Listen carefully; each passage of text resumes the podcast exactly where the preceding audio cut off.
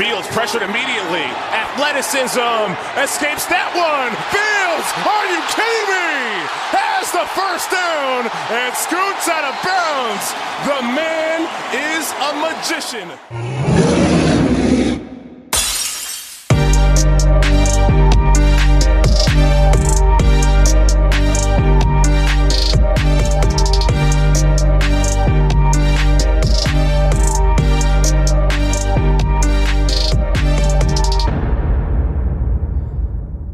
Down und herzlich willkommen zu einer weiteren Folge des Into the Bears Bamboozle Podcasts. Noch ein bisschen schwierig, das auszusprechen. Ist auch mein erstes Mal heute, dem deutschen Chicago Bears Podcast und offiziellen Podcast des German Bears Cave e.V. Herzlich willkommen und heute mit mir ist Matthias dabei. Servus Matthias, was geht? Servus alle. Ähm, alles, alles gut bei mir. Ich habe Bock auf die Folge und freue mich mit dir jetzt heute den zweiten Teil der, der Coordinator Watch zu machen. Ja, du hast ja auch die erste Folge schon mit Marc aufgenommen, ähm, ähm, vor ein paar Tagen, vor zwei Tagen. Gestern kam die, glaube ich, hoch. Und ist eine coole Folge geworden, muss ich sagen. ist echt gut. Und kann ich nur empfehlen, für alle, die es noch nicht gehört haben, da auch nochmal reinzuhören. Wie Marc es schon bereits angekündigt hat, heute machen wir die zweite Folge und ähm, wollen euch ein bisschen die noch nicht genannten OC-Kandidaten ähm, der Bears vorstellen. Das heißt, wir stellen euch heute vor Shane Waldron, Greg Olson, nicht zu verwechseln mit Greg Olson, dem Tight End, und Zach Robinson und Thomas Brown. Ja, ähm, es ist ganz kurz dazu, zu, noch zur Einleitung, also ähm, generell den Prozess den die Bears jetzt fahren, ähm, finde ich gar nicht mal so schlecht, oder? Was meinst du?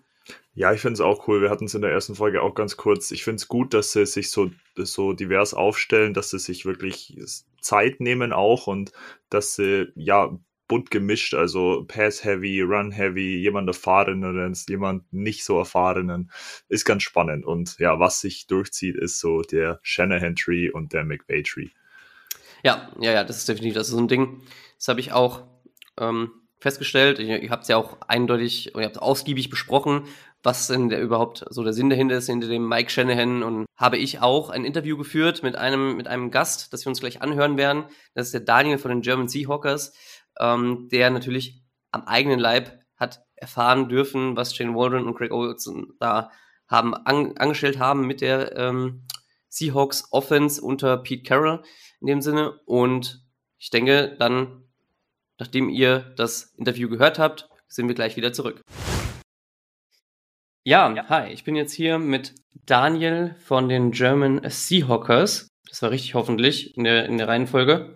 Ähm, hi Daniel, grüße hi. du, danke, dass es geklappt hat. Und ähm, vielleicht magst du dich kurz unseren Zuhörern vorstellen.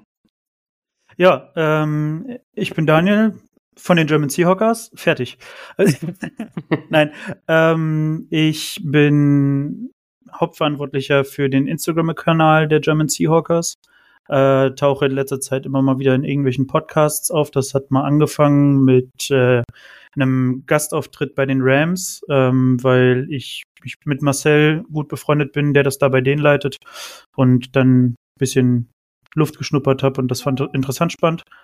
Ähm, und äh, ja, dann, also kennen tut man mich wahrscheinlich für Bullshit-Talks, äh, Bullshit-Takes von Twitter.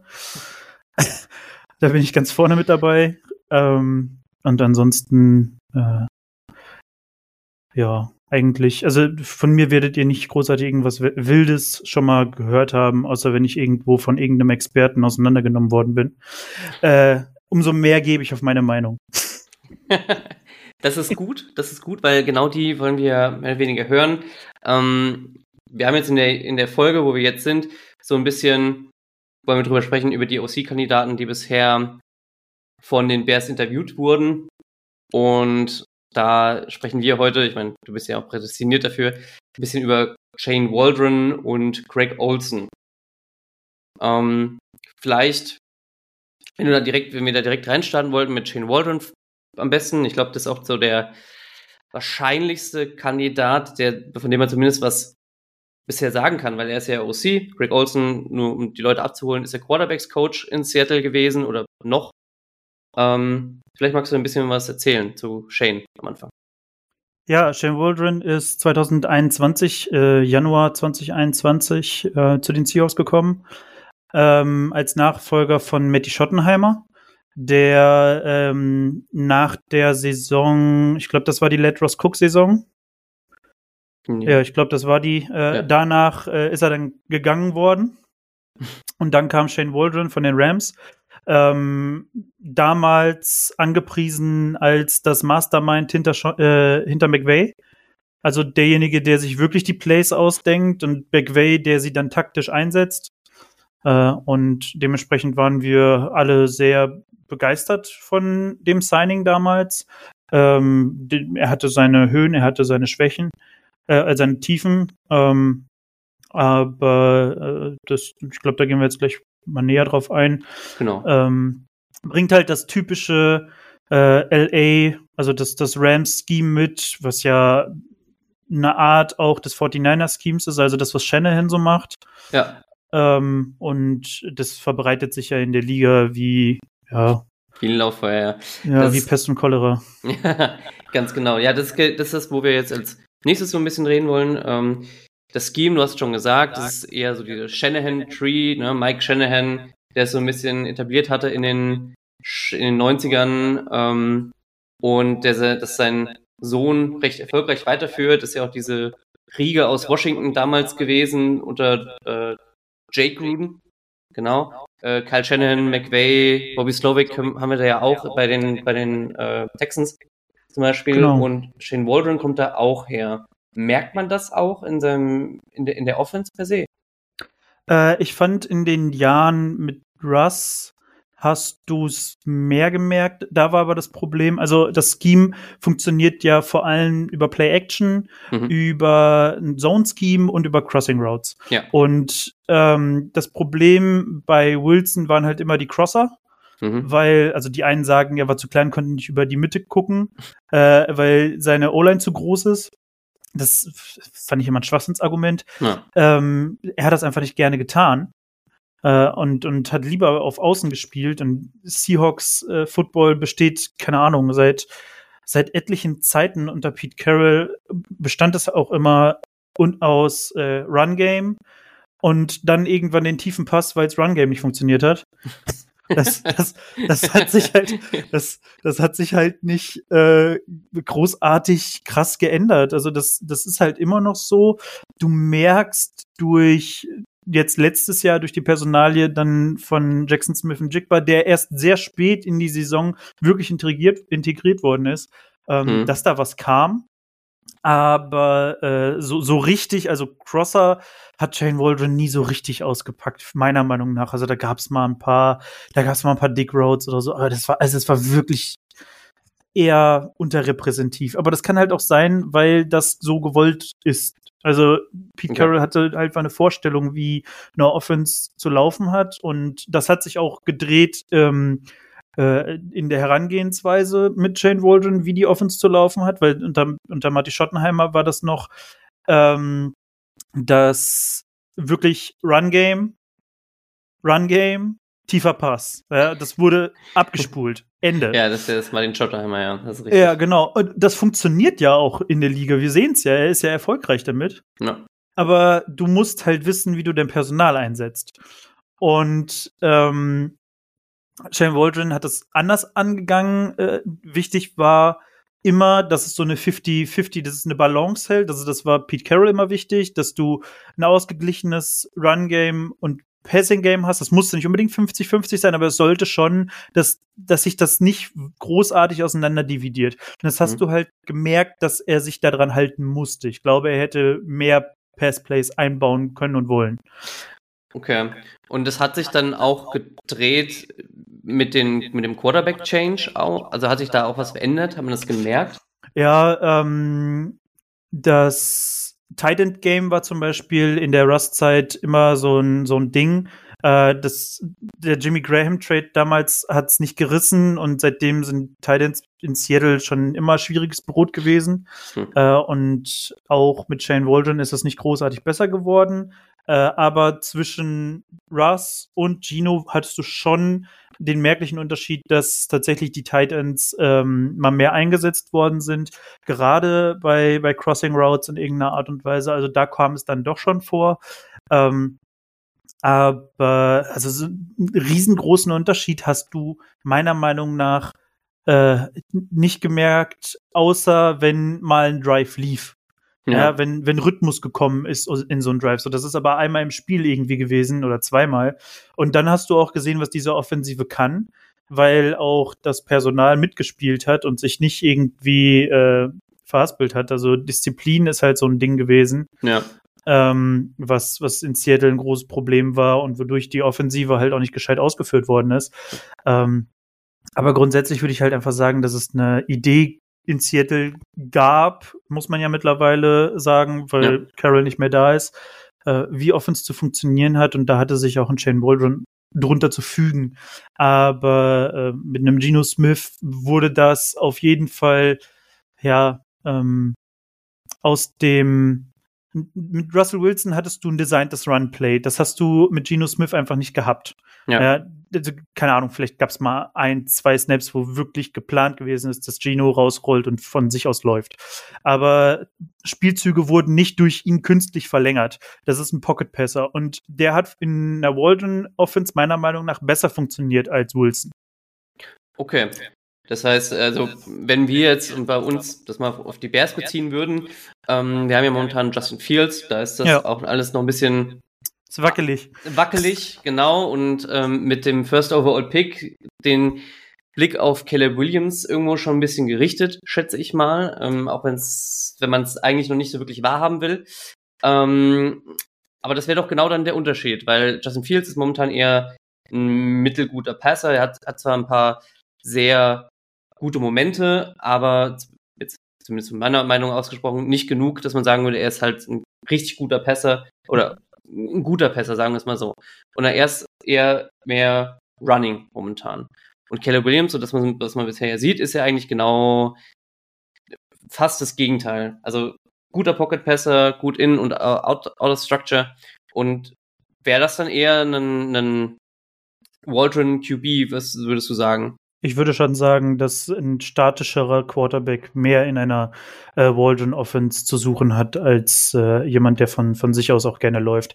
Äh, das merkst du auch einfach am, am O-Line-Blocking. Ja. Äh, Shane Waldron hat damals seinen eigenen O-Line-Coach von den Rams mitgebracht, Andy Dickerson. Der hat, glaube ich, heute ein Gespräch als Offensive Coordinator in keine Ahnung wo. Also äh, der wurde auch schon angesprochen. Ich muss mal gerade nachschauen.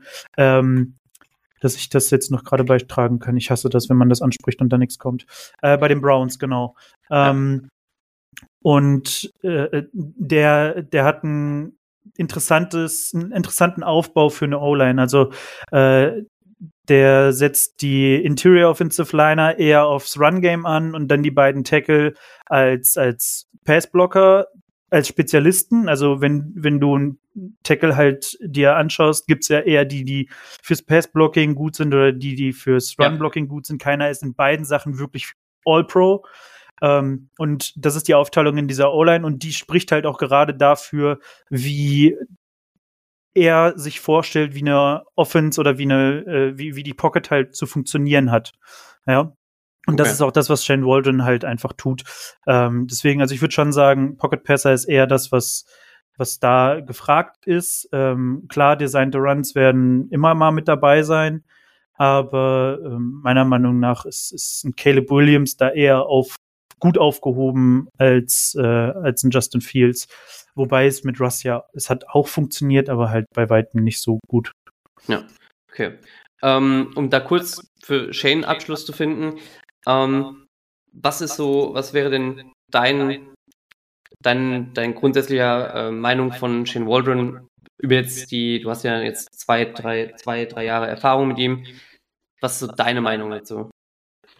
Ähm, das Problem ist bei ihm meiner Meinung nach, ich meine, das kann auch an, an der Execution dann durchs Personell äh, irgendwo liegen, aber du merkst, dass er nur eine eine Halbzeit wirklich kann. Also mhm. er, er hat ein wirklich designiertes Playbook, an dem er sich abarbeiten möchte.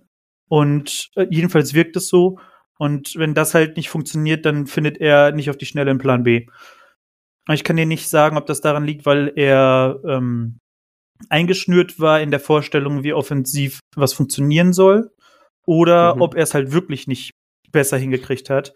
Aber gerade, ich, also ich würde sagen, gerade die erste Halbzeit ist die, die funktioniert. Und wenn dann Anpassungen von der Defensiven der, des Gegners kommt, dann ist es ganz schnell, ganz oft vorbei. Ja, okay. Ähm, ich meine, gut, bei euch, das war jetzt seine erste Station als Offensive Coordinator. Er ist 44 genau, also Jahre er, alt. Ja, er hat auf jeden Fall Erfahrung bei uns gesammelt, äh, die ihm gut getan haben wird. Und ähm, äh, er hat zum Beispiel auf jeden Fall beeinflusst, äh, dass die Seahawks ähm, dafür gehen, wenn sie sollten. Ja, also mhm. ähm, das ist eine Entwicklung, die mit Shane Walton gekommen ist. Pete hätte niemals Fourth Downs ausspielen lassen. äh, und, und also da sind halt Sachen, die sind halt reingekommen. So. Okay. Ja. Third Down ist ein Riesenproblem. Third Down ist ein Riesenproblem, okay. Ja. Das, okay. Dann, ähm, das ist so ein Ding. Ja, wir sind, also wir sind noch nicht im, im, im Deep Analysis in, angekommen. Das, ich glaube, das können wir auch noch gar nicht sagen, weil wir nicht wissen, wer der QB ist am Ende des Tages. Richtig. Ähm, da müssen wir dann vielleicht, wenn wir dann vielleicht nochmal tiefer reinschauen, wie seine Offenses funktioniert haben, auch EPA-technisch etc. Ähm, ich glaube, du hast da zwar ein paar Stats rausgesucht. Ich weiß aber nicht, ob du direkt da was zu hast. Ansonsten nehme ich das auch gerne mit noch. Äh, nimm's mit. Das Problem ist, dass du bei den IPA-Zahlen nicht hundertprozentig sagen kannst, wo es herkommt. Da ja, müsste ja, ich jetzt tiefer in die, also da müsste ich wirklich tiefer jetzt in die Analyse gehen, aber das ist ähm, klar. Was, was jetzt interessant gewesen ist im letzten halben Jahr, äh, dass tatsächlich irgendwann äh, Screenplays in Seattle funktioniert hat. Das war ein mhm. Ding, keine Ahnung, letzte 20 Jahre hat das einfach in Seattle offensiv wie defensiv einfach gar nicht funktioniert. äh, und der hat für sich eine Möglichkeit gefunden, wie er es einsetzen kann. Ja. Ähm, dadurch ist auf jeden Fall das EPA per Play gestiegen. Das hast du gemerkt. Ähm, aber ja, also genau kann ich, kann ich dir da jetzt auch nichts großartig zu sagen absolut kein Problem. Wie gesagt, das, das holen wir dann später nach, wenn wir genau wissen, worauf wir hier zulaufen. Dann genau. gehen wir noch ganz kurz auf Craig Olsen ein, ähm, euer Quarterbacks-Coach, der, der er war. Er hat ein bisschen mehr Erfahrung in der NFL auch als Shane Waldron. Er ist 60 Jahre alt. Ähm, man kennt ihn vielleicht als Offensive Coordinator von den John Cruden äh, Raiders. Richtig. Was eine sehr interessante Zeit war. Hm. Ähm, Vielleicht kannst du da noch kurz was zu ihm, mir zu ihm erzählen. Ja, also Greg Olson hat äh, Dave Canales bei den Seahawks ähm, beerbt auf der Position des Quarterback-Coaches. Dave Canales ist ja äh, bei den Buccaneers der ja. Offensive Coordinator und jetzt eventuell nach einem Jahr in dieser Position auch schon möglicher Kandidat als Head Coach bei manchen Teams. Äh, könnte ich mir zum Beispiel, nur um das einzustreuen, äh, für Seattle vorstellen, weil halt dann wieder die Pete Carroll-Verbindung da ist und ja. man Culture behalten kann und so. Ähm, die, also Pete Carroll ist immer als Quarterback-Flüsterer gehandelt worden, auch schon zu USC-Zeiten, ja. Und er wird sich Quarterback-Coaches raussuchen, die Ahnung haben von dem, was sie tun und die mhm. seinen Quarterback auch weiterbringen. Ja. Ähm, ich weiß nicht, hab, wurde Greg Olson als OC angefragt, um ein Interview zu führen, oder würde er mit Shane Walton mitkommen? Das Wie genau?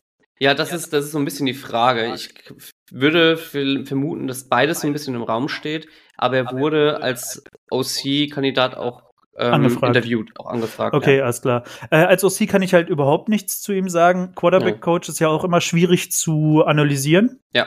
Ähm, weil du nie genau weißt, wie viel Input äh, da jetzt gekommen ist und ähm, was er dann für einen Geno Smith zum Beispiel gemacht hat. Aber anhand dessen, dass Pete Carroll ihn genommen hat und äh, Pete Carroll hat Russell Wilson in Spur gehalten und in Spur gebracht und Geno Smith äh, ein Comeback, ja, ein Comeback gebracht, was, was seinesgleichen gesucht hat in den letzten zwei Jahren. Ähm, wird er da jemanden rausgesucht haben, der auch wirklich etwas davon versteht, einen Quarterback zu seinem Maximum zu treiben.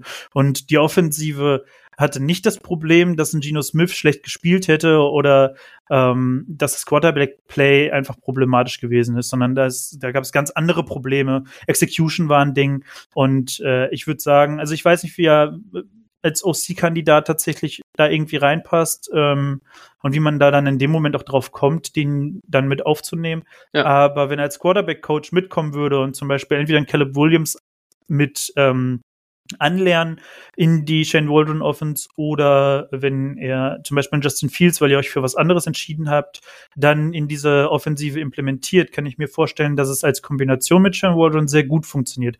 Alleinstehen kann ich halt überhaupt nichts dazu sagen, weil wir den so nicht gesehen haben, aber die, die Vegas äh, Experience wäre ich jetzt nicht unbedingt äh, zu wünschen, glaube ich. Nee, das, äh, das, das stimmt wirklich. Ich meine, man kann natürlich sagen, dass Derek Carr in der Zeit gar nicht so schlecht gespielt hat, aber ich glaube, John Gruden hat da mehr einen, mehr einen Einfluss gehabt als andersrum. Und auch bei den Jaguars damals, wo er 15, 16 OC war, hat Blake Bortles auch gute Saisons genau. gehabt.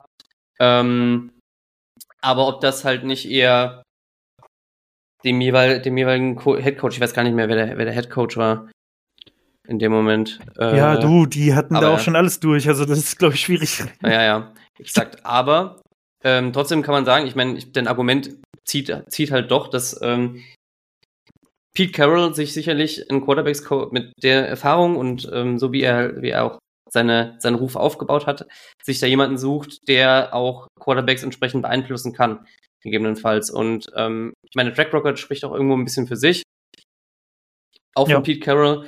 Und ähm, als OC-Kandidat kann man ihn, glaube ich, nur bewerten, wenn wir tiefer mal in die Saisons von den, von den Raiders und den Jacksonvilles reingucken, inwieweit da nicht die Headcoaches vielleicht auch da eine Hand im Spiel hatten. Ja, auf jeden Fall. Äh, was auch noch dazu gesagt werden muss, ähm, als Quarterbacks-Coach wirst du, glaube ich, relativ viel auch mit dem Backup arbeiten, ja. um da Stärken rauszuarbeiten.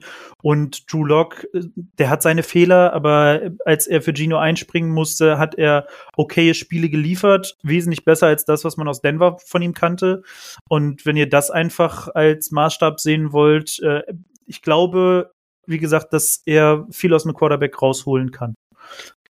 Okay, aber das verspricht doch schon mal, spricht doch zumindest schon mal einiges. Ob es jetzt in, als OC oder auch als Quarterbacks-Coach mit Shane Waldron, könnten wir uns da zumindest auf was einstellen, womit wir best, wir leben können, denke ich mal. Als, also ein Upgrade zu Luke Getzi wird es höchstwahrscheinlich sein. Ja, höchstwahrscheinlich. Das äh, sage ich jetzt einfach mal so frech frei raus.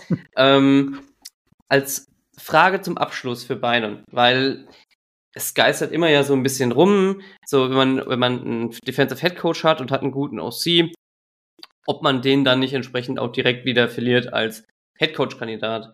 Würdest, würdest du einen von beiden es zutrauen, Head Coach Kandidat zu sein? Ich meine, du hast beim Greg Olsen ja schon erwähnt, dass er irgendwo Gespräche hatte. Ja, als Head Coach Kandidat kommt halt drauf. Also in dieser Situation würde ich jetzt sagen, eher weniger ähm, weil dafür die Saisons in Seattle halt einfach nicht erfolgreich genug waren. Ähm, die die Russell-Saison war eine 7-10-Saison und die beiden Geno Smith-Saisons mit großem Umbruch dann natürlich auch und sehr vielen jungen Spielern, das muss man auch dazu sagen. Ähm, zwei 9-8er-Saison, einmal davon in die Playoffs und das war ein In and Out, ja, also ein ja. Spiel und auf Wiedersehen. Ähm, Dementsprechend würde ich ihm das, glaube ich, jetzt noch nicht zutrauen. Ich glaube, der braucht noch ein, die brauchen, also ein Shane Waldron braucht auf jeden Fall noch einen Stint als OC. Mhm. Ähm, und ein Greg Olson, ja, keine Ahnung, also der ist halt schon tausend Jahre dabei und äh, hat diesen Sprung meines Wissens nie geschafft. Und warum sollte er ihn jetzt, nachdem er eine, eine Position als Quarterback-Coach hatte, es wieder schaffen? Also dann weiter, weiter irgendwie dann schaffen, ein Head-Coach zu werden. Also äh, da müsste dann auch wahrscheinlich erstmal ein OC-Spot zwischen sein, der dann bei euch eine Möglichkeit wäre. Aber selbst dann weiß ich es nicht. Also die beiden, es ist halt, die, die Jungs im Hintergrund sind halt immer sehr schwierig zu evaluieren. Ja, das ist richtig.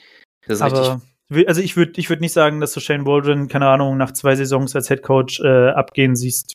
Glaube ich nicht. Alles klar. Dann danke ich für deine Einschätzung. Danke, dass es geklappt hat. Auch recht spontan ja. geklappt hat. Und äh, folgt den German Seahawkers. Ähm, und kannst gerne nochmal, ich denke, wir werden es verlinken, aber gerne nochmal kurz sagen, wo wir euch finden können und wo wir dich finden können. Ja, ähm, ihr findet uns auf Instagram und auf Twitter. Auf Instagram unter dem Handle at German Seahawkers und auf Twitter auf SeahawkersGER. Äh, und dann natürlich unsere Website, äh, einfach German Seahawkers bei Google eingeben und äh, ist erste, das erste, was ihr finden werdet. Ähm, mich findet ihr auf Twitter immer nach den beschissensten Takes suchen. Und ähm, ja, ansonsten es ist eigentlich ganz lustig, ne? Unsere Abkürzung für, für die German Seahawkers intern ist GSH. Also ich finde es gut, dass ihr euch immer, dass ihr uns immer auf euren Trikots tragt. Das ist ganz geil. Ja, äh, gerne auch, ja, mit Stolz. mit Stolz, aber. Ja. So, dann ich danke dir und mach's gut, hab noch einen schönen Tag. Ja, wünsche ich dir und euch auch. So, jetzt sind wir hier wieder zurück und es war ein ziemlich cooles Interview, muss ich sagen, mit Daniel und ähm, ziemlich hörenswert. Ich hoffe, es hat euch auch gefallen. Der doch hat viel sagen können zu, äh, vor allem zu Jane, Shane Waldron, ähm, Greg Olson. Ja, ist halt, um das nochmal zusammenzufassen, ähm, ja, als QB-Coach da nicht so involviert gewesen ins Play-Calling, jetzt, was wir jetzt, jetzt sehen können.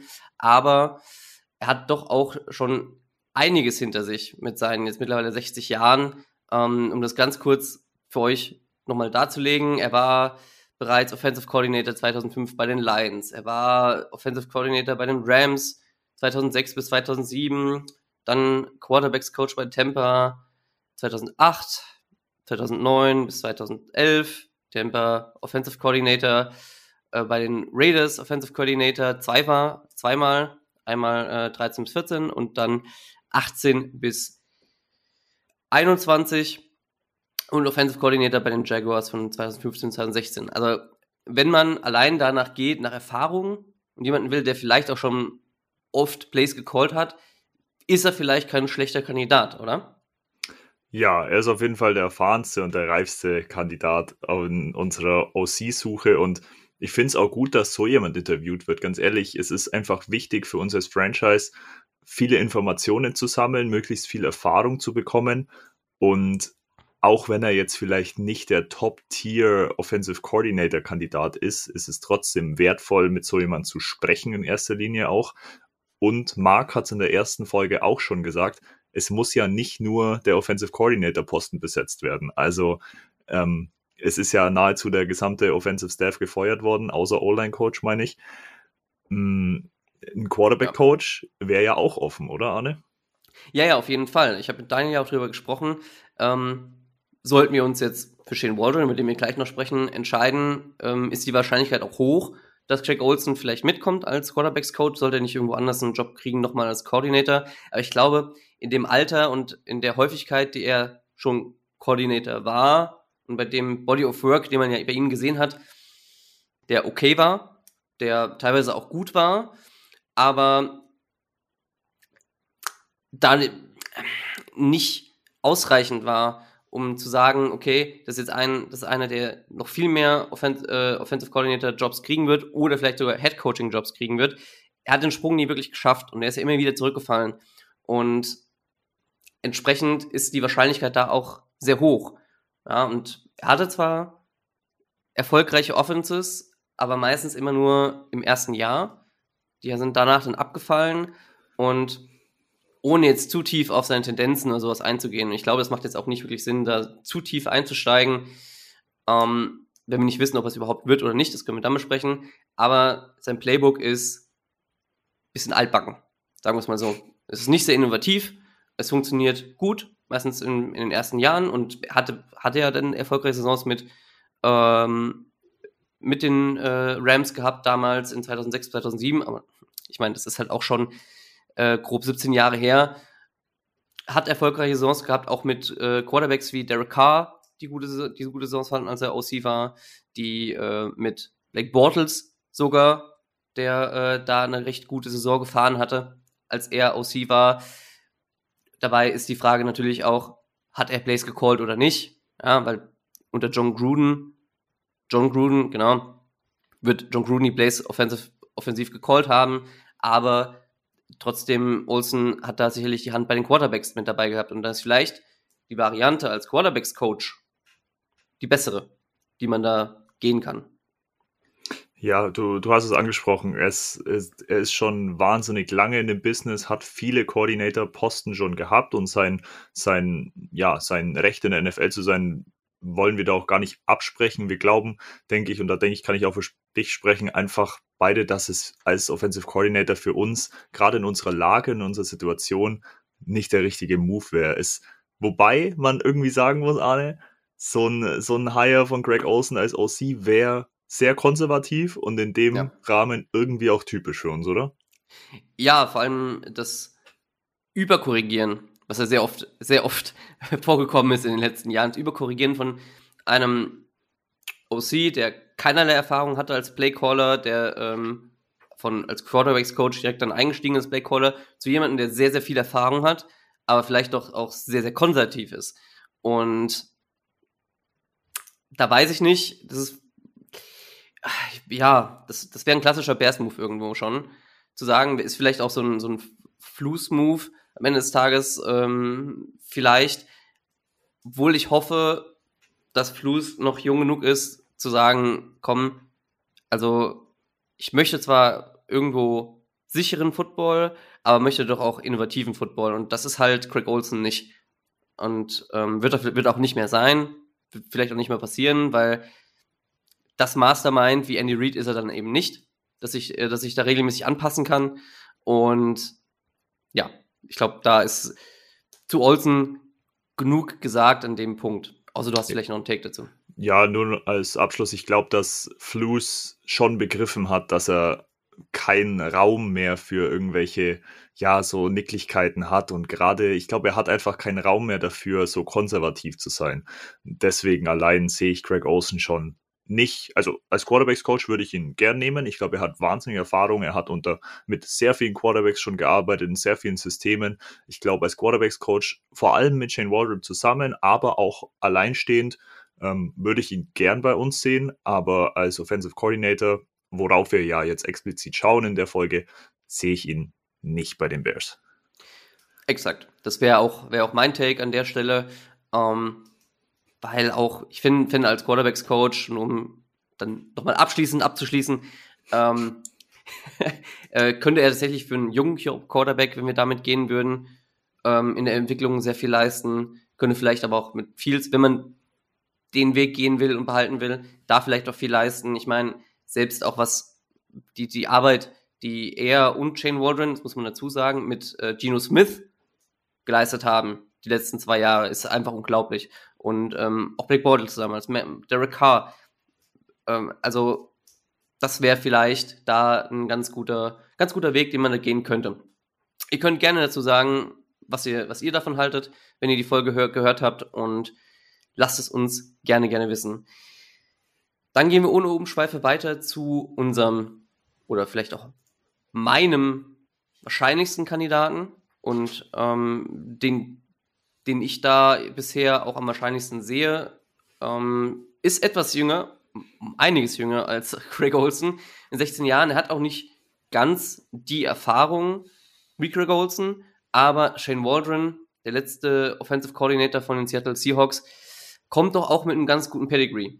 Ähm, er war sehr, sehr lange im College und auch ähm, in Highschool tätig, war aber auch in jüngeren Jahren hat er unter Bill Belichick in der Offense äh, gearbeitet als Titans und Quality Control Coach und hat dann da im kurzen Stint bei den Redskins unter McVay gearbeitet bei den Rams als Titans Coach, Passing Game Coordinator, sehr wichtig, ähm, und Quarterbacks Coach und ist von da aus dann zum Offensive Coordinator gegangen. Wie Daniel gesagt hat, galt er da als derjenige, der eigentlich die Plays irgendwo entworfen hat, die McVay einsetzt weiß ich jetzt nicht, ob man das so direkt bestätigen kann. Ich glaube, dass sie ganz gut untereinander gearbeitet haben und ähm, dass da vielleicht auch so eine, so eine Zusammenarbeit stattgefunden hat, wie ähm, dass, dass man sich gegenseitig übertrumpfen wollte, vielleicht so in dem, in dem Moment, dass man halt einfach immer mal so ein bisschen so Streitgespräche geführt hat. Aber das weiß man nicht, da sind wir nicht drin. Ähm, wenn wir aber auf das gucken, was Shane Waldron mit den Seahawks geleistet hat, die letzten drei Jahre, ähm, ist das, finde ich, ganz okay. Oder auch ganz gut gelaufen.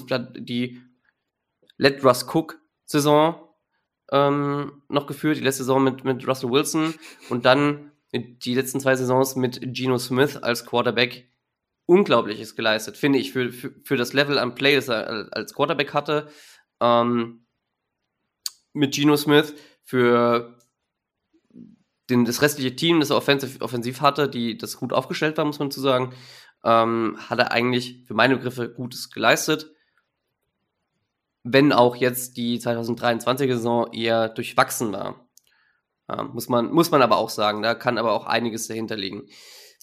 Wie würdest du denn bisher das sehen mit Shane Waldron? Ich finde Shane Waldron auch, ohne jetzt zu viel vorwegzunehmen, ich denke, wir gehen am Schluss noch auf unsere Tierlist oder auf unsere ja. Rankings ein. Ich finde Shane Waldron auch einen sehr, sehr spannenden Kandidat. Er, was man sagen muss, er war drei Jahre lang Passing Game Coordinator unter den Rams und hat dementsprechend sehr viel mit, mit McWay zusammengearbeitet. Natürlich, er hat die Plays nicht gecallt, McWay callt die Plays selbst. Aber ähm, ja, drei Jahre Passing Game Coordinator unter McVay, da gibt es auf jeden Fall schlechtere äh, Resümees und sch schlechtere Lebensläufe von äh, Koordinatoren oder potenziellen Koordinator-Kandidaten. Ja, mit Russell Wilson hat es in seiner in der letzten Saison bei den Seahawks nicht ganz so funktioniert. Die haben hm. irgendwie nicht ganz so auf eine Seite gefunden und es hat nicht ganz so geklickt dafür, aber mit, du hast schon angesprochen, mit Gino umso mehr. Also der kometenhafte Aufstieg von Gino ist meiner Meinung nach da schon auch sehr eng mit Shane Waldron und sein Playdesign und seinen Schemes verknüpft. Ich meine, er hat Gino Smith zum Comeback Player of the Year verholfen oder war ja. auf jeden Fall maßgeblich beteiligt. Und zum Pro Bowl. Auch. Und zum Pro Bowl, richtig, ja. stimmt. Ja, ich finde den riesengroßen Bonus, den Shane Waldron hat, ist eben diese, diese, ja, diese, diese Mischung aus zwei Sachen. Einmal, er hat sehr lange im McVay-Tree gearbeitet und wir wissen es, wir haben es schon so oft gesagt, McVay-Tree und Shanahan-Tree sind einfach die beiden ja, Coaching-Erfahrungen, für die man hauptsächlich geht, wenn man so einen Post, äh, Posten besetzen will.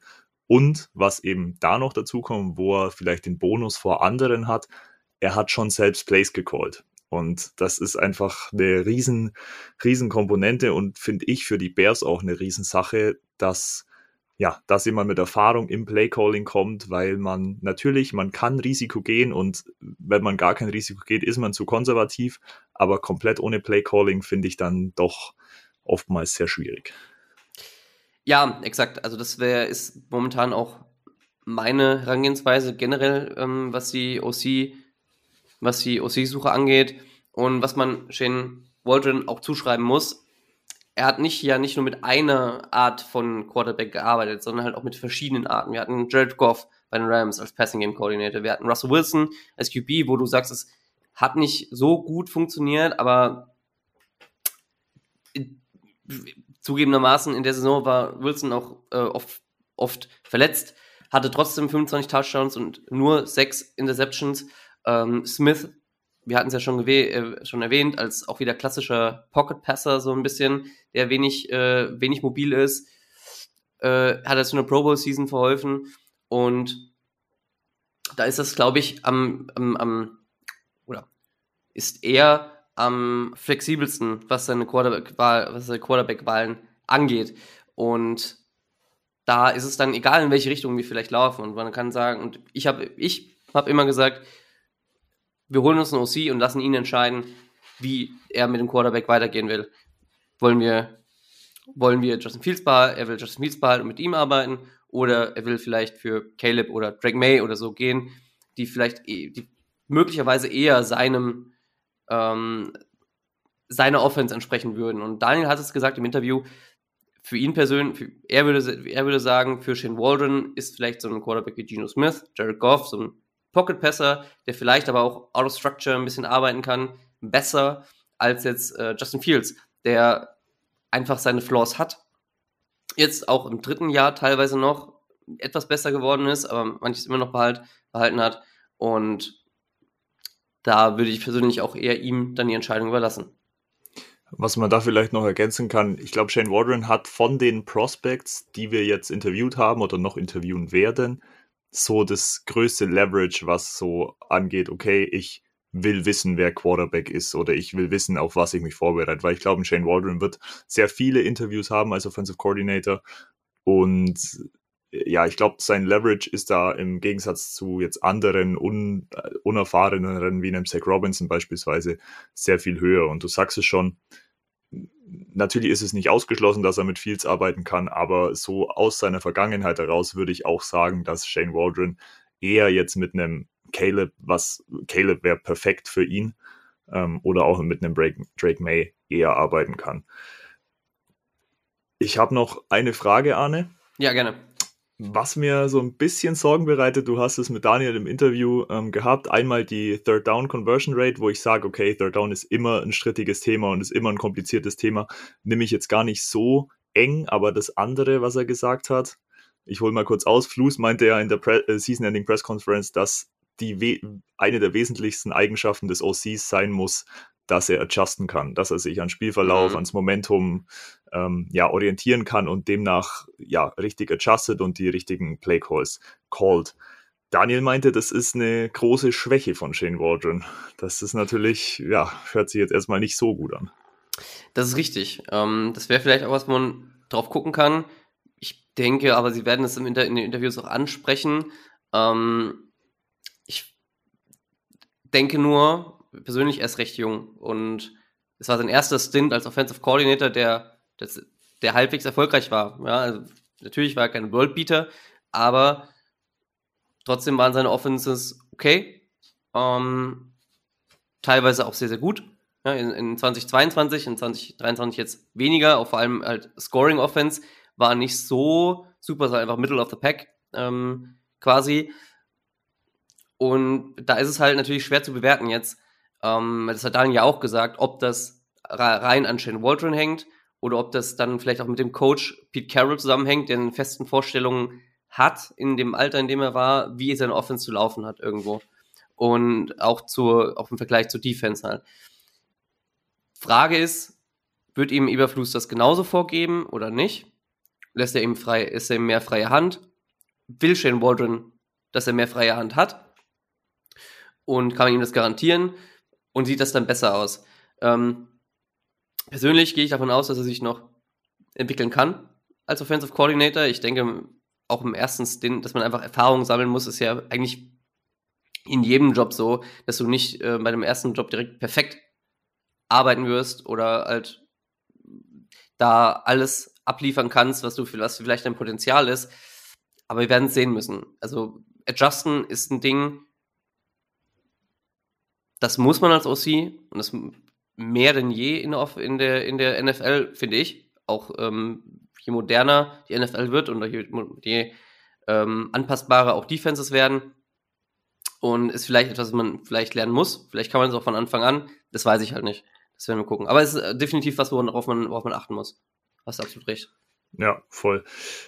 Vielleicht noch ein bisschen zu seiner Offense, dass wir das zumindest kurz thematisieren. Ähm, wir haben, oder Mark hat McVay, die Offense McVay und das Scheme schon sehr gut ausgeführt im ersten Teil und da will ich dann auch gar nicht mehr zu viel Zeit verlieren. Die McVay-Jünglinge, sage ich mal, wie jetzt ein Shane Waldron, bauen natürlich auch auf das Scheme auf. Man hat gesehen bei Seattle, er nimmt sehr viel Pre-Snap-Motion auch, viele Motions.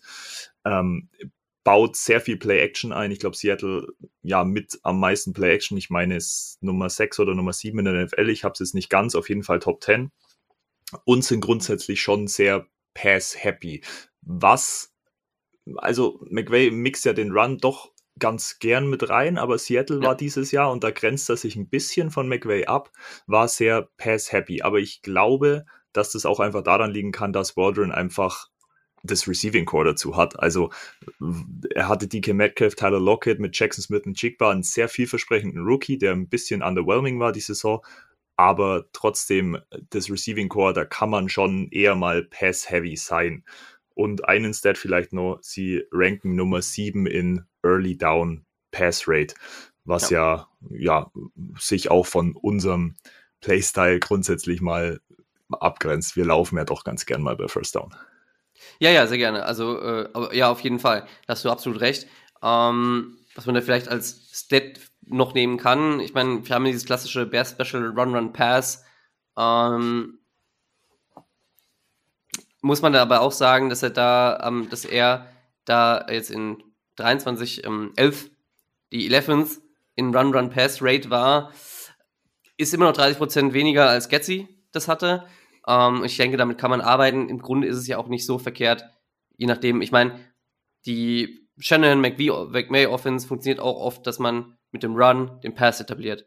Und wenn das, wenn das Running Game funktioniert, funktioniert das Passing Game auch viel, viel besser. Auch über die Mitte, vor allen Dingen.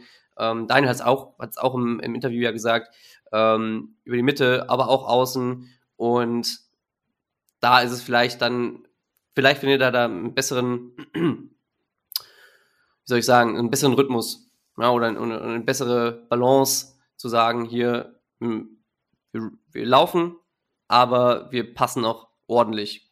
Und ähm, das wird sich vielleicht finden, wird sich vielleicht sehen müssen.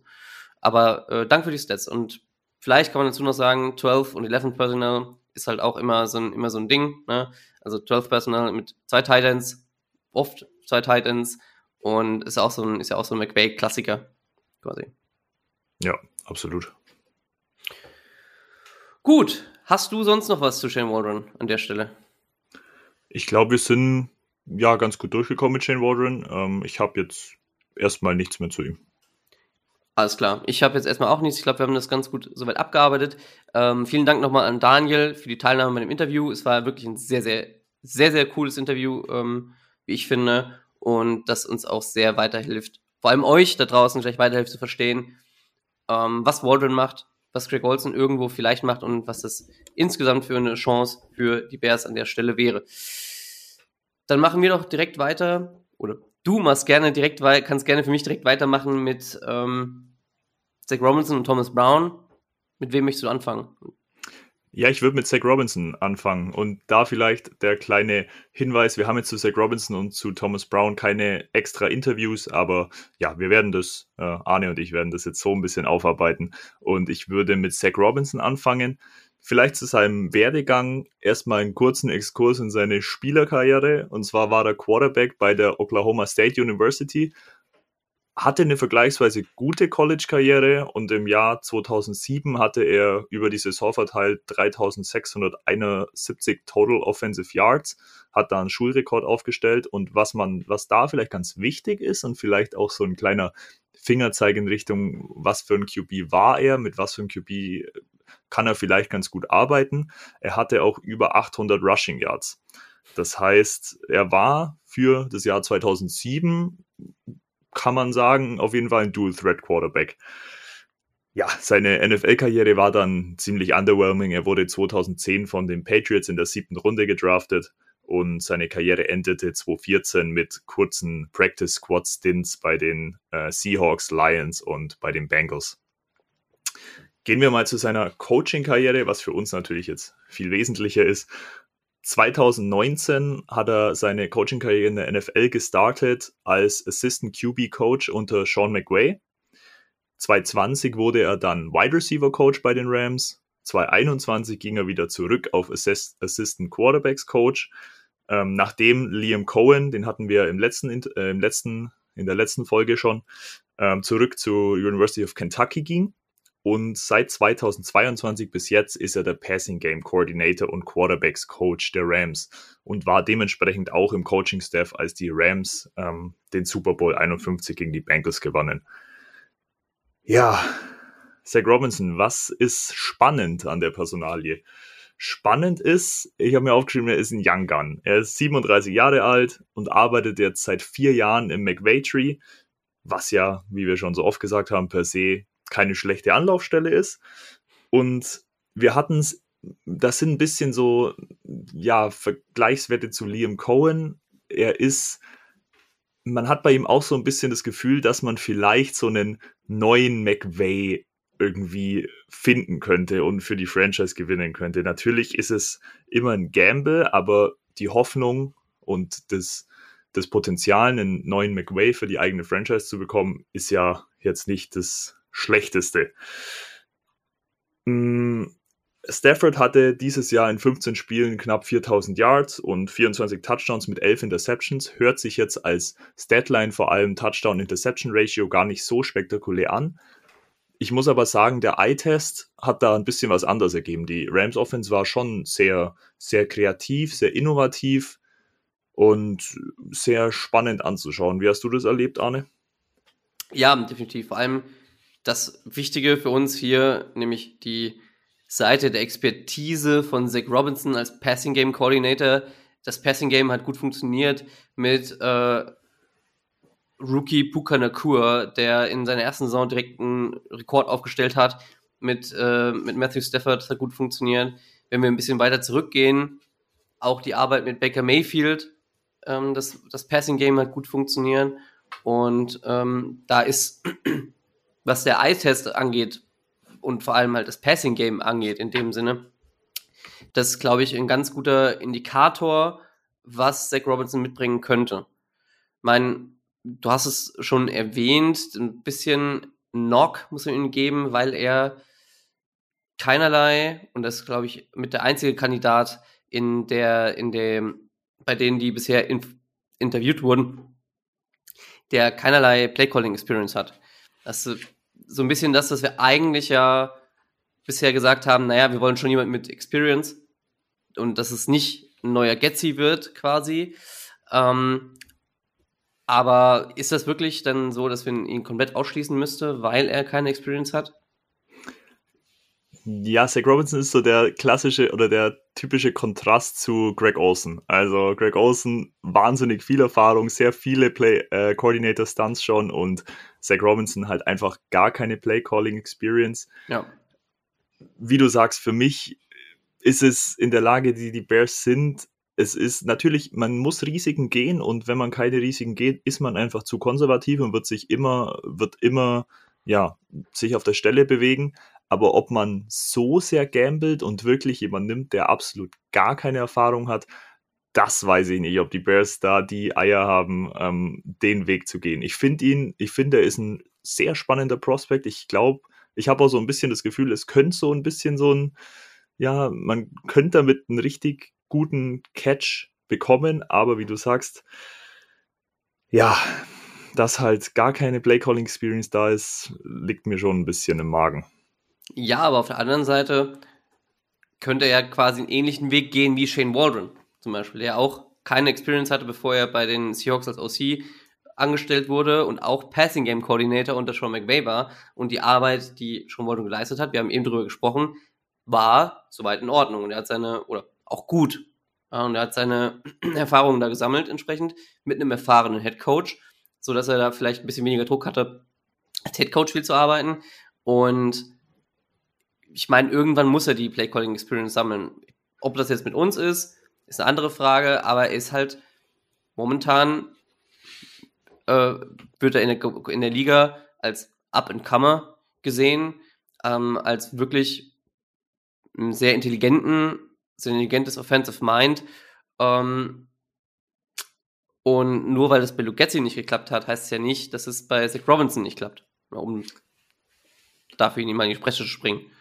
Voll. Und, und das ist so dieser Zwiespalt, den ich habe. Ich würde ihn, also ich finde ihn unfassbar spannend und er ist vielleicht jetzt nicht in meiner Top 3, aber so in meinem zweiten Tier, wenn wir da später drauf kommen, könnte der schon vielleicht angesiedelt sein. Ich finde ihn als wirklich als Typen und als ja sein Potenzial sehr spannend. Das Einzige, was mir halt so ein bisschen nicht einen Strich durch die Rechnung macht, aber mich ein bisschen ja sehr skeptisch wirken lässt, ist eben diese fehlende Playcalling Experience. Du sagst es schon, natürlich irgendwo muss er die bekommen, aber ob wir als Franchise mit entweder mit Justin Fields, der es im vierten Jahr seinen dritten Coordinator bekommt, oder mit einem Rookie Quarterback dann in der Situation sind, so jemand reinzuholen, das ist halt dann die Frage. Ja, ich meine, auf der anderen Seite halt natürlich, wer interviewt ihn denn bisher auch als OC? Und da ist most notable meiner Meinung nach, die, dass die Saints das tun, eine Organisation, die eigentlich bisher in, in den letzten Jahrzehnten doch immer recht erfolgreich war, grundsätzlich. Und ähm, ich weiß nicht, ob man da dann gucken kann, okay, wenn eine erfolgreiche Franchise, ähm, wenn es jetzt die Redskins grundsätzlich wären, hätte ich gesagt, naja, gut, weiß ich jetzt nicht, die haben jetzt nicht ist jetzt keine Franchise, wo, wo, von der man sich ähm, immer mal ein, ein äh, Bild ähm, oder ein Abbild nehmen sollte. Jetzt äh, in, in jüngsten Zeiten natürlich, ja, ich will jetzt, will jetzt keine, nicht die Erfolge absprechen, die sie ja in der frühen, in der frühen NFL-Zeit gehabt haben. Aber ja, will man, will man sich so ein Talent dann entgehen lassen. Und wenn es dann nachher raus, wenn es dann nachher ist, er sehr wirklich talentiert ist und ein guter OC ist, heißt es dann, naja, ähm, warum hat man den nicht genommen? Und ähm, du sagst es, er ist ein spannender Charakter, er ist ein wirklich spannender, spannendes Prospect als, als äh, OC. Und für mich ist er da vielleicht doch auch ein bisschen höher. Vor allem, wenn man ähm, als Beispiel andere von den Kandidaten nimmt, die wir bisher hatten, die auch teilweise Experience haben, aber für mich doch dann nicht attraktiv genug sind, nur weil sie Experience haben. So, aber vielleicht kommen wir da auch nochmal später drauf zu sprechen. Ich glaube, ich glaube, meine Ausführungen, also was ich jetzt so die letzten Minuten gesagt habe, gleicht sich auch nicht ganz mit dem, wie ich ihn dann gerankt habe. Also ich finde ihn, ich finde ihn super spannend. Nur meine Frage ist einfach, ob die Bears Franchise die Guts hat, so einen Bold Move zu machen. Also ihn als OC zu nehmen und wirklich auf ihn zu vertrauen. Das ist so die Frage, die ich mir stelle. Ich finde ja. ihn, ich finde ihn sehr spannend.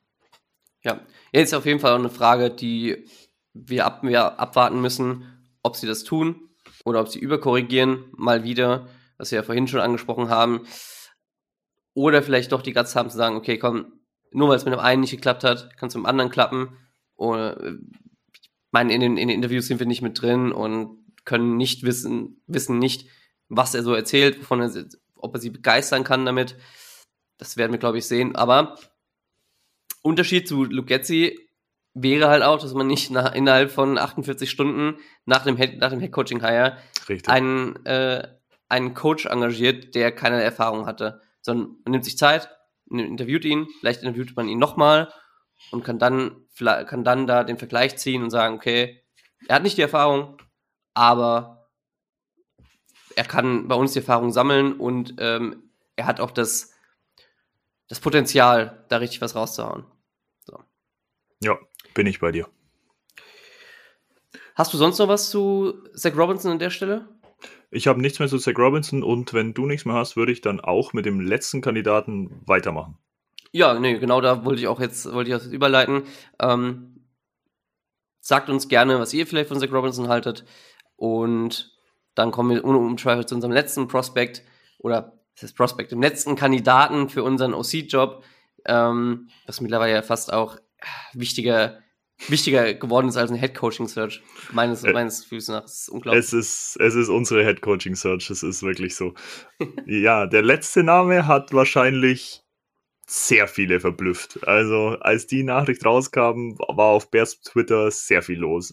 Die Cliff Kingsbury Nachricht war schon sehr polarisierend, aber Thomas Brown, Offensive Coordinator der Panthers, kommt dann schon irgendwo aus dem Nichts.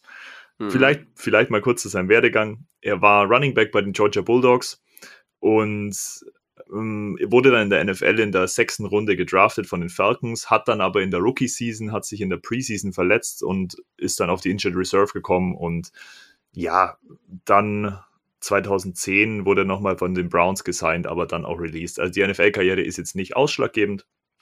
Was man aber sagen muss, er hat eine ganz gute College- und NFL-Experience und die würde ich mal die wichtigsten Stationen kurz an, anreißen. 2016 bis 18 war er Offensive Coordinator und Quarterbacks Coach bei der University of Miami bei den Hurricanes. 2019 war er Running Back bei der USC und ab 2020 war er dann bei den Rams. Da war er erst Running Backs Coach, dann war er 2021 Assistant Head Coach und Running Backs Coach, dann Assistant Head Coach und Tight Ends Coach und 2023 hat er dann den Sprung zu den Panthers gemacht. Genau. Man sieht also, er ist auch vom McVay Tree. Er ist 37 Jahre jung, ist also auch noch ein ziemlich junger Coordinator. Und ja, was ganz spannend ist bei den Panthers, er war OC ohne Play Calling Duties, zumindest ja, bis Woche 7.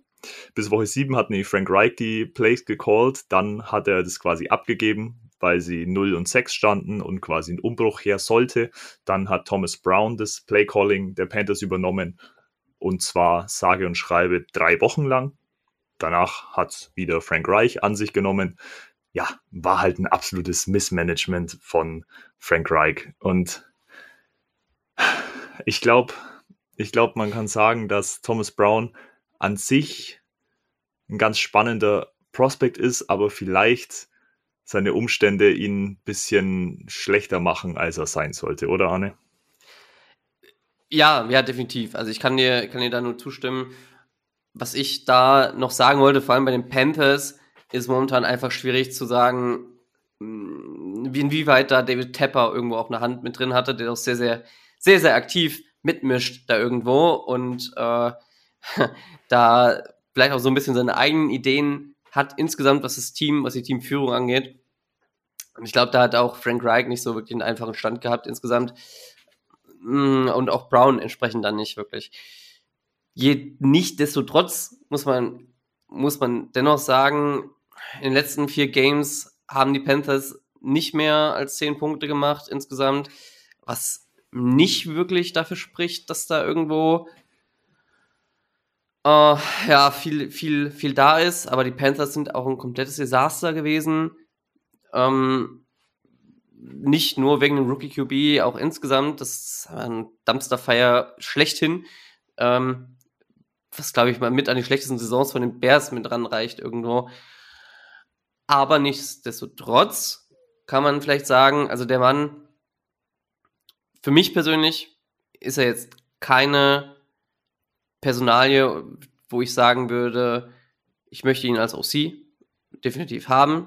Ähm, vielleicht kann er, kann die Bears überzeugen irgendwo. Vielleicht ist es ihm auch ein bisschen Unrecht damit getan, so wie das, so wie die Panthers einfach gelaufen sind.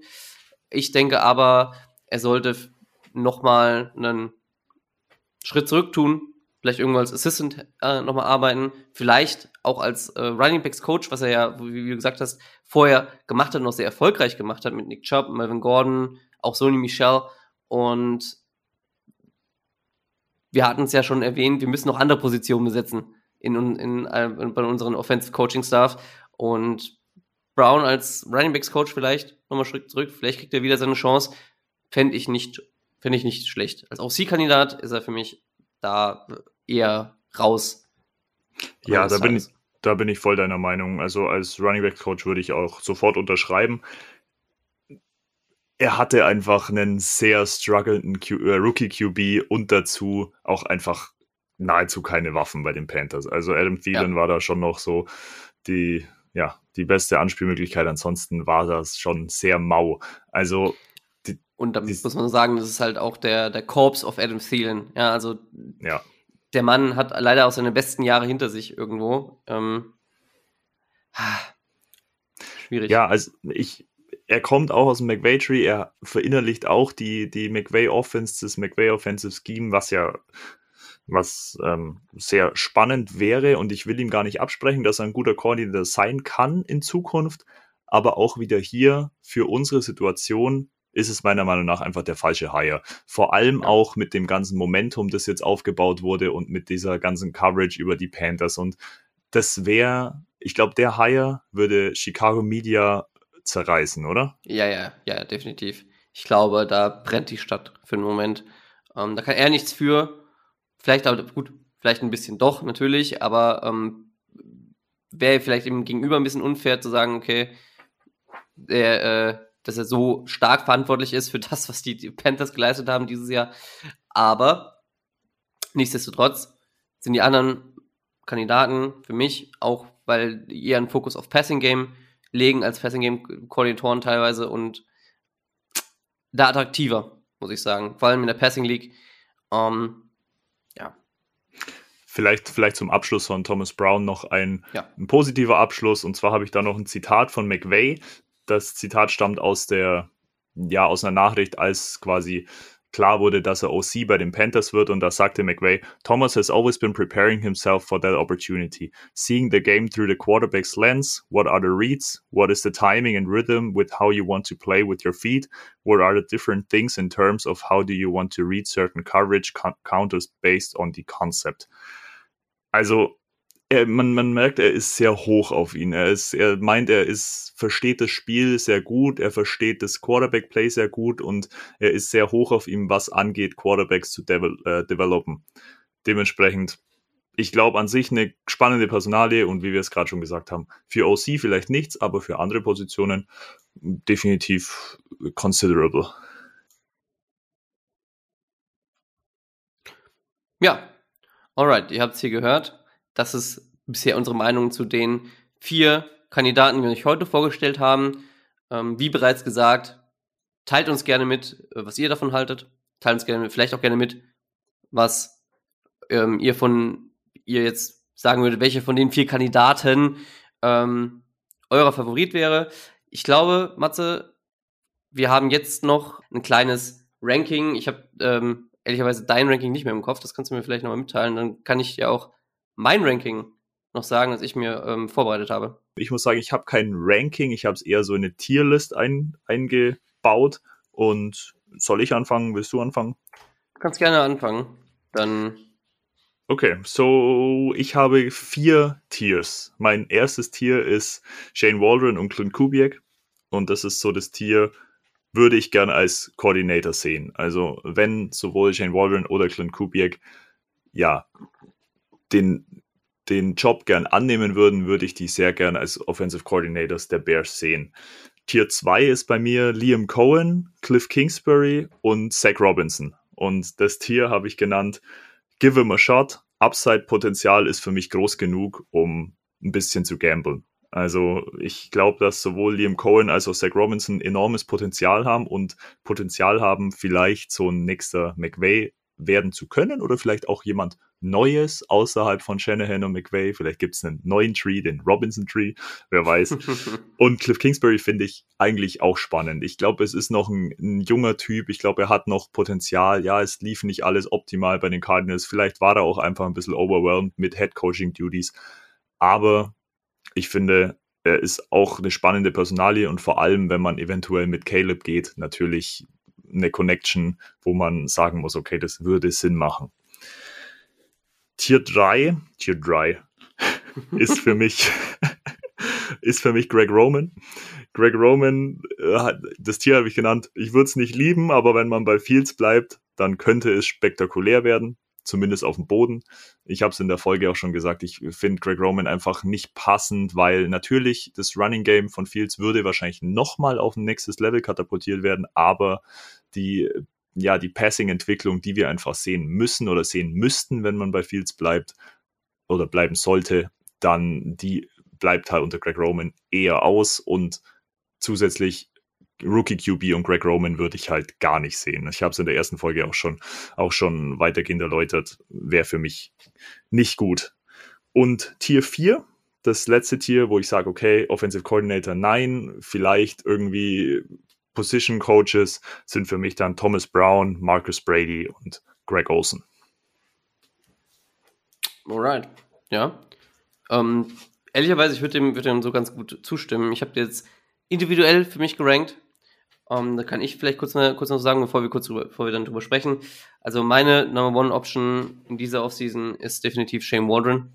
Einfach mit dem, was er geleistet hat und ähm, die, weil er noch jünger ist und da vielleicht auch jetzt bei dem zweiten Stint da ein bisschen mehr Perspektive noch hat und vor allem, wenn wir den Rookie QB draften, er da direkt die Hand drin hat, zu sagen, hier so will ich diesen entwickeln und der passt so in meine Offense. Ähm, dann habe ich, habe ich Kubiak. ich glaube, das spricht entsprechend auch, spricht entsprechend auch für sich. Das ist eine ähnliche, ähnliche Begründung. Ähm, an drei kommt bei mir direkt Zach Robinson. Einfach, weil er, weil er so, weil er so spannend ist und weil er auch so gehypt wird in der NFL momentan und da vielleicht eben die Entwicklung hat. Äh, Cliff Kingsbury an vier, an der 5 Roman mit der ähnlichen Begründung, wie du sie auch hast, weil es, es ist so ja, ja, ist okay. Ähm, muss dann wahrscheinlich Shields behalten. Und ja, ich wäre nicht begeistert, aber es ist dann, wie es ist. So, irgendwie. Könnte funktionieren, könnte desaströs werden, aber ist okay, ja. Also Running Game zumindest funktioniert dann halbwegs. Das kann man, also funktioniert dann gut, das kann man ihm dann so zuschreiben. Ja, und danach ist es halt ein eine Tier, so wie, wie du das hast, ja. Also die sehe ich als, äh, nicht als Coaches, äh, als OC, aber vielleicht als Position Coaches. Brady, Ro, äh, Brady, Brown und ähm, Craig Olson entsprechend. Ich weiß gar nicht, ob ich irgendwen vergessen habe. zu ranken. Ich glaube aber, ich habe alle soweit. Äh, Liam Cohen, Liam Cohen hattest du? Liam Cohen, genau, den hatte ich nicht. Den habe ich vergessen. Ähm, den würde ich tatsächlich noch zwischen Greg Roman und Cliff Kingsbury packen. Einfach, es ist natürlich sein Stint als OC in 22 bei den Rams war jetzt nicht so äh, von Erfolg gekrönt. Er ist, äh, ist ja eher im College auch behaftet, aber wer weiß. Vielleicht im zweiten, Dings, wenn ich, äh, wenn ich Shane Waldron die Chance geben kann, sich zu entwickeln, wenn ich anderen, anderen die Chance geben kann, sich zu entwickeln. Liam Cohen ist noch jung, sehe ich auch die Chance, dass ich auch noch entwickeln kann. Also, ich glaube, das so fair muss man dann, muss man dann sein und ähm, lieber als Greg, als Greg Roman hätte ich ihn dann schon, weil äh, ich sehe es dann als innovativer vielleicht doch noch. Ja, spannend. Sehr, sehr spannende Liste. Ich finde vor allem Zach Robinson an drei ist schon krass. Also ich war ja, vor allem ich war ja doch ein bisschen kritischer jetzt in der Ausführung, aber ich muss sagen, es ist ein sehr spannender Kandidat. Ich sage auch immer Prospect, aber ich bleibe jetzt einfach einfach dabei. ähm, sehr spannender Prospect. Und ja, also Mark hat es auch schon gesagt und das fand ich auch ganz gut. Wenn man Spielern den Benefit of the Doubt gibt, äh, was die ja. Entwicklung angeht, dann eben bei Coaches auch. Ich finde, das, das trifft es ganz gut. Ich glaube, mit alles bis Kingsbury wäre man irgendwie, könnte man sich arrangieren, vielleicht auch mit Roman, aber ich muss sagen, Roman fände ich schon, ja, wenn man mit Fields bleibt, okay, wenn ein Rookie kommen würde, dann wäre es eine Katastrophe. Also, ja, naja, ja. ansonsten. Ja, ich muss sagen, warum Kingsbury hinter, hinter Zach Robinson für mich gelandet ist, einfach aus dem Grund, die Air Raid Offense ist halt eher ein College-Ding. Und klar, es hat über eine Weile funktioniert bei den Cardinals irgendwo, aber dann ist auch sehr schnell sehr stark abgefallen. Die haben sich nicht miteinander, die, das Team hat sich nicht miteinander verstanden in, in der Offense und Situational Play Calling ist halt einfach Krise gewesen bei ihm. Vielleicht hat sich, ich meine, wie wir es eben gesagt haben, ne, Benefit of the Doubt, vielleicht hat er sich entsprechend weiterentwickelt entwickelt und als QB-Coach von Caleb Williams wenn man den Weg gehen will, wäre es vielleicht dann auch positiv, wenn man jemanden hat, den, den kennt. Aber ja, entsprechend ist er dann so in, in der Mitte, sage ich mal, von allen gelandet. Okay, sehr gut. Ja, vielen Dank. Vielen Dank für die Folge. Ich glaube, wenn du nichts mehr hast, ne, dann ähm, Leute, vielen Dank fürs Zuhören. Folgt uns gerne auf den unseren Social Media Kanälen von Into the Bears Bambusel Podcast. Sehr wichtig ähm, dass das jetzt anders heißt. Ihr habt es ja ähm, mitbekommen und ihr seid uns auch schon fleißig reingefolgt auf Insta und äh, X. Es bleibt spannend, wie sich die Situation entwickelt und ich hoffe, dass sich aber in der nächsten Zeit was tut, weil äh, die Suspension is killing me und hoffe, dass wir da mit jemandem gehen können, der uns weiter, der uns voranbringt. Einfach offensiv. In der Offensivliga ich, ich kann es ich kann's nicht mehr. Ich, ich möchte nicht einfach nur dieses, ja, ja, Bears Defense und Running und Running Game. Ich möchte gerne, gerne eine schöne, halbwegs innovative Offense sehen. Und vielleicht kriegen wir das ja auch. Amen. Dann, Amen. Damit das Wort zum Sonntag. Vielen Dank. Äh, vielen Dank an alle, mit denen wir Interviews geführt haben und die sich dazu breit erklärt hatten. Es war wirklich cool. Und ja, viel Spaß beim Zuhören. Haut rein. Bear down. Ja, Leute, es ist gerade Sonntag, Sonntagabend, dementsprechend Happy Packers Elimination Day. Es ist traurig. Uhuhu. Es ist traurig, dass wir uns dadurch erfreuen müssen, aber ich muss sagen, es macht den Tag definitiv erträglicher. In dem Sinne, Bear Down und schöne Playoffs. Ja gut, das sieht man nicht mehr, aber Bear Down.